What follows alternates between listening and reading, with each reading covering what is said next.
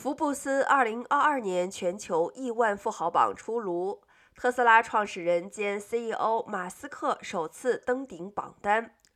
中国推进对互联网平台公司的监管，导致榜单上减少了87名中国亿万富豪。俄乌战争的爆发则令俄罗斯较去年少了34位亿万富豪。福布斯称，因为战争、瘟疫和低迷的市场拖累。今年全球合共有两千六百六十八位亿万富豪，较去年减少了八十七人。